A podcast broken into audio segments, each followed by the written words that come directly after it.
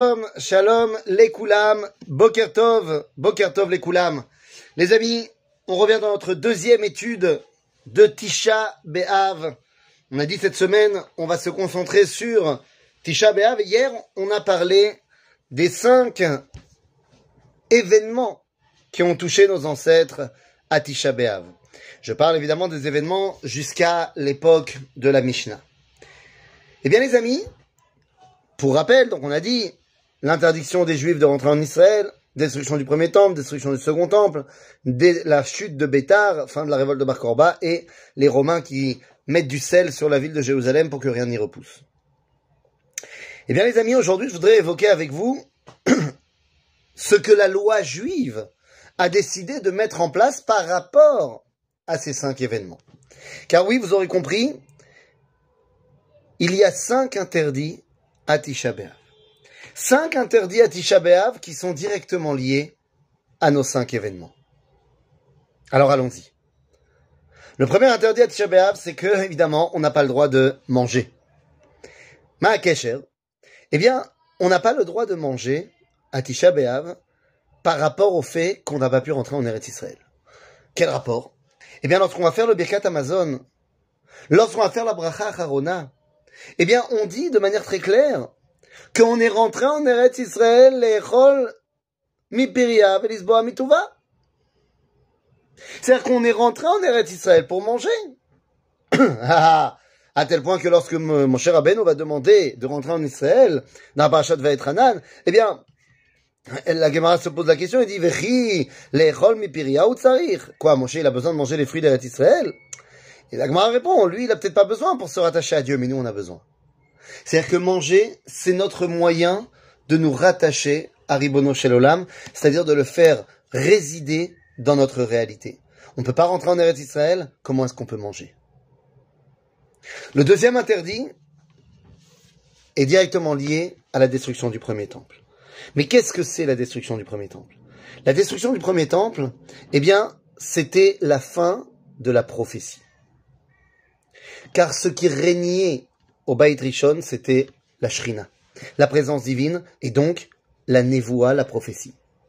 La prophétie prend fin juste après la destruction du premier temple. En vérité, elle va juste continuer pour annoncer le second temple, et puis après c'est terminé. En d'autres termes, ce qui nous manque par rapport à la destruction du premier temple, eh bien c'est la Nevoa. Seulement, comment est-ce qu'on reçoit la Nevoa?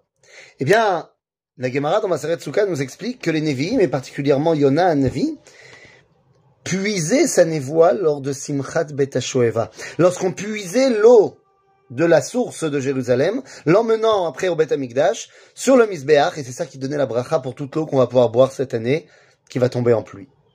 Peut-être que c'est de là d'ailleurs que vient l'expression boire les paroles. Car boire, c'est s'abreuver de Maïm, qui n'est autre que la Torah, qui n'est autre que la Nevoa. En Maïm et la Torah. En d'autres termes, il n'y a plus de premier Beth Amikdash, comment est-ce que tu peux boire? Puis après, il y a la destruction du second temple. C'est le deuxième interdit, vous aurez compris, on n'a pas le droit de boire. Après la destruction du second temple. Eh bien, destruction du second temple, comme je l'ai dit, il n'y a déjà plus de présence divine, plus de Shrina. Par contre, eh bien, ce qui nous reste de très fort et très présent à l'époque du Second Temple, c'est la notion de Tum'av et Tahara. Il n'y a qu'à voir dans la, dans, dans, la ville de Jérusalem les vestiges des mikvaot, innombrables mikvaot de l'époque du Second Temple. Le mikvé, c'est l'immersion totale dans l'eau, pour revenir à une origine où il n'avait pas encore fanté.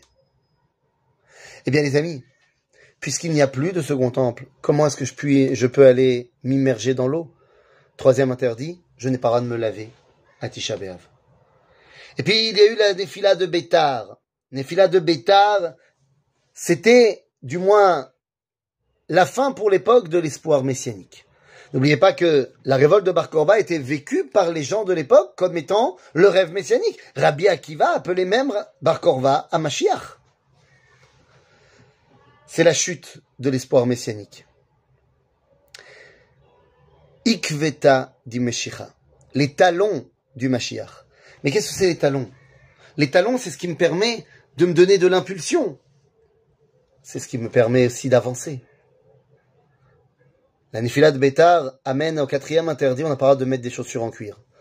C'est quoi des chaussures en cuir? En fait, c'est des chaussures. Neilat à sandal. C'est jusqu'à l'époque, les seules chaussures qui étaient véritablement des chaussures avec talons, bah, c'était des chaussures en cuir. On n'a pas le droit de se donner de l'impulsion le jour de Shebéav, comment tu veux? Et puis il y a le cinquième interdit. Jérusalem ne pourra plus jamais revenir à la vie. C'est ce que les Romains voulaient. Jérusalem, c'est l'endroit du zivoug. C'est l'endroit de l'union entre le peuple juif et Akadosh Jérusalem, c'est l'endroit de l'éternité. Nous dit la Gemara va L'éternité, c'est ce qui permet à un couple de continuer à travers leurs enfants. L'éternité, c'est l'union entre un homme et sa femme. C'est la raison pour laquelle le cinquième interdit de Tisha c'est qu'on ne peut pas s'unir avec sa femme. Vous comprenez que les cinq interdits de Tisha sont directement liés aux cinq événements qui ont touché notre peuple, qui sont mentionnés dans la Mishnah. Mais comme on l'a dit hier, il y aura d'autres événements. D'autres événements qui vont toucher notre peuple à Tisha Et ça, ça sera pour un prochain épisode. À bientôt les amis